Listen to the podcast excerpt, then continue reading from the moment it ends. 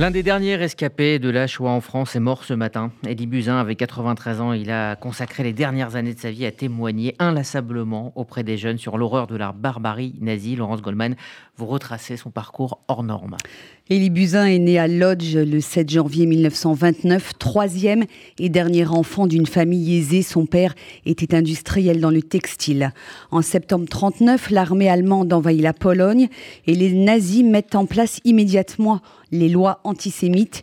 Ils créent le ghetto en février 40 dans un quartier délabré, le ghetto qui rassemblera les 233 000 juifs de la ville ainsi que ceux de la région. Elie Buzyn et sa famille y sont conduits. Son frère aîné, Est exécuté au hasard quelques semaines plus tard devant ses parents, son jeune frère Élie et sa sœur. Elie Buzyn racontera qu'en une nuit, les cheveux de sa mère, Sarah, ont blanchi. À 11 ans, le jeune garçon est mis au travail forcé dans les usines du ghetto et pour sa bar mitzvah, son père lui organise une petite cérémonie clandestine. Sa mère a alors ces mots Tu es un adulte maintenant, nous ne survivrons pas je t'ordonne de faire tout ce que tu peux pour survivre et de le raconter à notre famille en France. À l'été 44, les nazis décident la liquidation du ghetto. La famille est déportée à Auschwitz-Birkenau. Écoutez Elie Buzyn, il était l'invité de RCJ au micro de Sandrine Seban. C'était en 2017. La marche, vous ne savez pas où vous allez, combien de temps, comment ça va être. Ensuite, dans les trains, dans des wagons, les wagons à marchandises découverts en hiver 45 non plus ni combien de temps sans boire ni manger, avec une mortalité dans les wagons euh, qui affleurait 50%, 40%, tout ça, il est évident, c'est extrêmement lourd, enfin extrêmement difficile, surtout vous ne savez pas combien va durer le voyage. Combien de temps ça va durer? Et vous arrivez dans un camp, vous ne savez même pas ce que vous savez que vous êtes loin en Allemagne, mais vous ne savez pas où vous êtes. Et il est évident, compte tenu de notre vécu, j'étais sûr que c'était un camp d'extermination, puisque mmh. nous étions au bout du rouleau, nous n'étions pas du tout capables de travailler, et par conséquent, je pensais qu'on allait nous achever dans ce camp-là. Mmh. Et c'est là qu'on nous a expliqué que c'était un camp de travail. Un camp de travail. La famille Buzyn est exterminée euh, dans les chambres à gaz. À son arrivée à Auschwitz, Elie, 15 ans, est le seul à être épargné. En janvier 1945, face à l'avancée des troupes soviétiques, les nazis décident d'évacuer le camp d'extermination en direction de celui de Buchenwald en Allemagne, au cours de ce qu'on appellera les marches de la mort. Elie Buzyn, qui a les, pieds gelés, pardon, est miraculeusement sauvé grâce à un soldat russe. Il témoignera plus tard de sa volonté inouïe de vivre pour tenir la promesse faite à sa mère après la libération des camps. Élie Buzyn se rend tout d'abord en Palestine mandataire, devenu État d'Israël, où il vit sept ans dans un kibbutz. Puis il gagne la France, passe son bac à 27 ans et entame des études de médecine. Il deviendra un brillant chirurgien orthopédique. Et Elie Buzyn donc aura gardé le silence pendant de très nombreuses années euh, sur euh, l'histoire euh, de la Shoah, mais depuis quelques années, il a témoigné inlassablement auprès des plus jeunes. Oui, il aura attendu presque 50 ans, mais depuis, chaque année, comme d'autres rescapés de la Shoah, Elie Buzyn accompagnait un voyage de jeunes sur les lieux de l'ancien camp d'extermination d'Auschwitz-Birkenau. Il y emmenait également ses petits-enfants. En 2018, il publie un livre, J'avais 15 ans, sous-titré Vivre, survivre, revivre. Mais le survivant de la Shoah restait inquiet quant à l'avenir de la mémoire du génocide du peuple juif. Il s'en était confié sur RCJ à Sandrine Seban. Quel côté je ne suis pas tranquille pour les petits-enfants Pour les petits-enfants, pour le monde à venir, pour la resurgence de l'antisémitisme Je suis inquiet parce que je pense que l'indifférence, l'indifférence devant un climat cataclysmique important qui est actuellement en Europe, nous courons un grave danger. Comme je l'ai dit ce matin devant les médecins à la faculté de médecine, j'ai dit, on dit plus jamais ça. Hmm. Et j'ai dit, attention, c'est que le mot jamais va disparaître. Il va être remplacé par un autre mot qui veut dire accord. C'est-à-dire, au lieu de dire plus jamais ça, on dira plus encore ça. Hmm.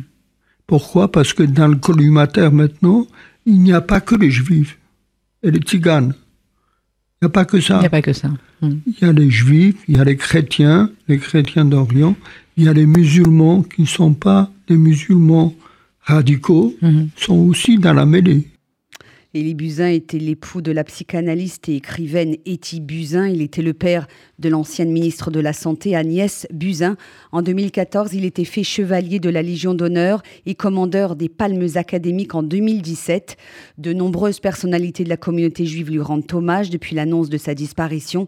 C'est une part de notre histoire qui nous quitte, écrit Ariel Goldman sur Twitter, le président du FSJU qui rend hommage à cet infatigable témoin direct de la Shoah bout, il a porté la parole des victimes de la barbarie nazie. Sa mémoire nous oblige, estime de son côté le président du CRIF, Francis Khalifa.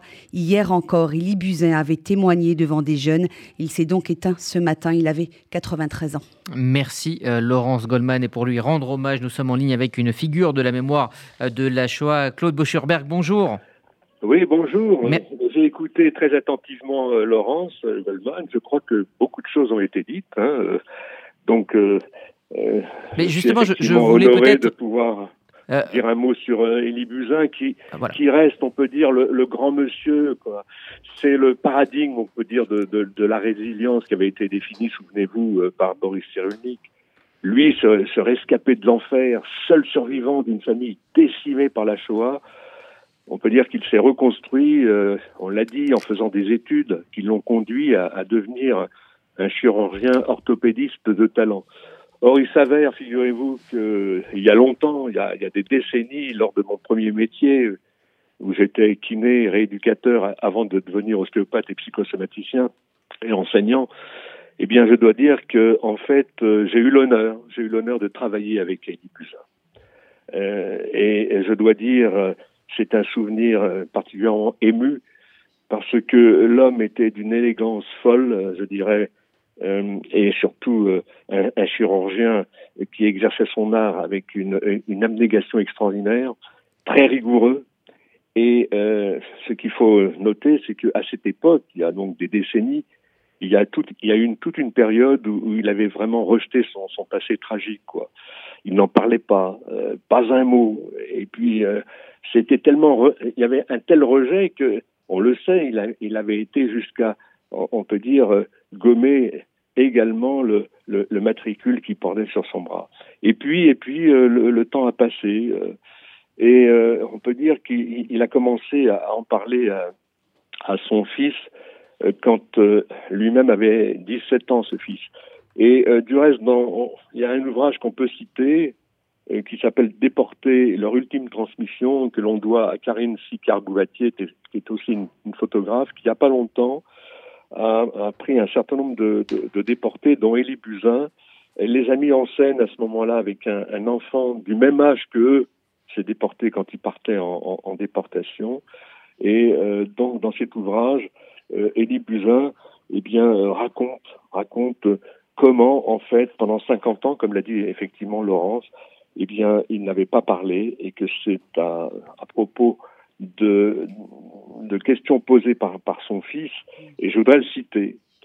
Euh, c'est son fils qui, un petit peu plus tard, à, à, 21 ans, euh, décide d'aller à Auschwitz pour voir où ses grands-parents paternels, qu'il n'avait pas connus, avaient disparu, disait-il.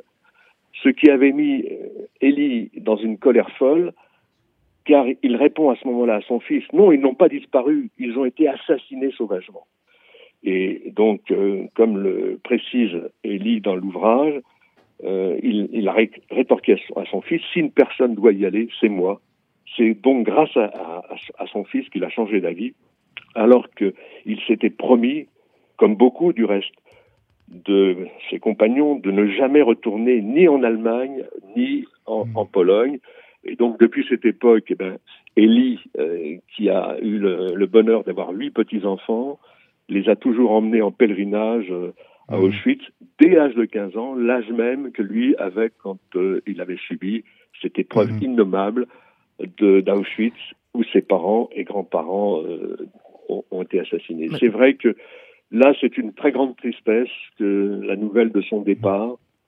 Voilà un homme qui a effectivement qui s'est investi de toutes ses forces, on peut dire aussi de toute son âme, pour transmettre la, mémoire de la Shoah partout où on le réclamait. Claude Boschberg, euh, j'aimerais juste revenir sur, sur un point. Euh, c'est le tempérament hors du commun euh, d'Élie Buzyn qui, se, qui se retrouve dans, dans, la manière dont il, il a été sauvé de, de l'amputation. Il, il, est, il, est, parti en courant. Est-ce que vous pouvez juste nous raconter cet épisode qui dit énormément de, choses sur sa force de caractère? Bah, Sa force de caractère, c'est que, on, l'a dit à un moment, bon, c'est. il va avoir les, pieds gelés, quoi il va avoir les pieds gelés et à ce moment-là, euh, il, est question de, de, l'amputer. Et puis, euh, euh, bon, il comprend à ce moment-là parce que il, faut savoir que dans ce monde concentrationnaire, dans ce, dans ce monde de l'horreur, dès qu'il y avait une atteinte de l'intégrité physique, eh bien, ça voulait dire tout simplement partir pour la mort. Et donc, il se refuse à ça. Et puis, en fait, il s'avère que euh, euh, c'est un, soldat russe qui lui conseille de, tremper ses pieds alternativement dans, de l'eau chaude et de l'eau froide. Et puis, par miracle, par miracle, on peut dire que, en fait, euh, petit à petit, il, s'est rétabli. Mais une force de, caractère, oui.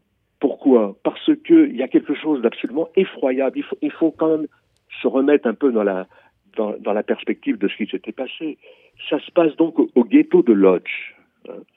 Et en fait, euh, au moment où euh, le ghetto va être, va être évacué, on se trouve donc euh, en, mars 1940. Et à ce moment-là, on peut dire qu'il va se passer quelque chose d'effroyable, c'est-à-dire le, fait que son, son, son, frère va être exécuté devant lui, quoi. Mhm. exécuté devant lui. Ce qui fait que euh, Élie Buzyn, euh, face à ce drame, à cette tragédie, eh bien, voit ses parents qui vont devenir véritablement, comment dirais-je, tétanisés. On peut dire que euh, la, la, la, mort psychique, en quelque sorte, va, toucher ses parents à telle enseigne que lui va devenir en quelque sorte, en quelque sorte, le, le chef de famille.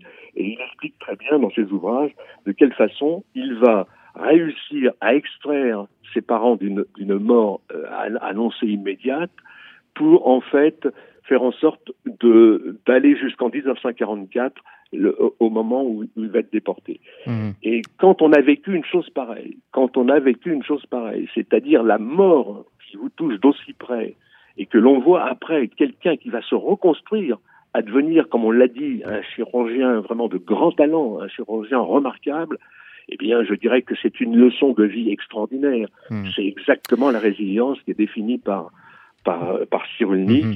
Et je dirais que ça rejaillit, ça rejaillit non seulement sur une communauté juive, mais sur l'humanité tout entière, parce qu'on voit des gens qui se sont extraits de l'enfer et qui, en fait, vont être porteurs de lumière après tout le restant de leur Des, des, parcours remarquables. extraordinaire, ça. Oui, extraordinaire. effectivement. Merci, merci euh, Claude Boschberg euh, d'avoir euh, pris le temps donc, de, de rendre hommage à Elie Buzyn, disparu Nous sommes profondément tristes de cette disparition.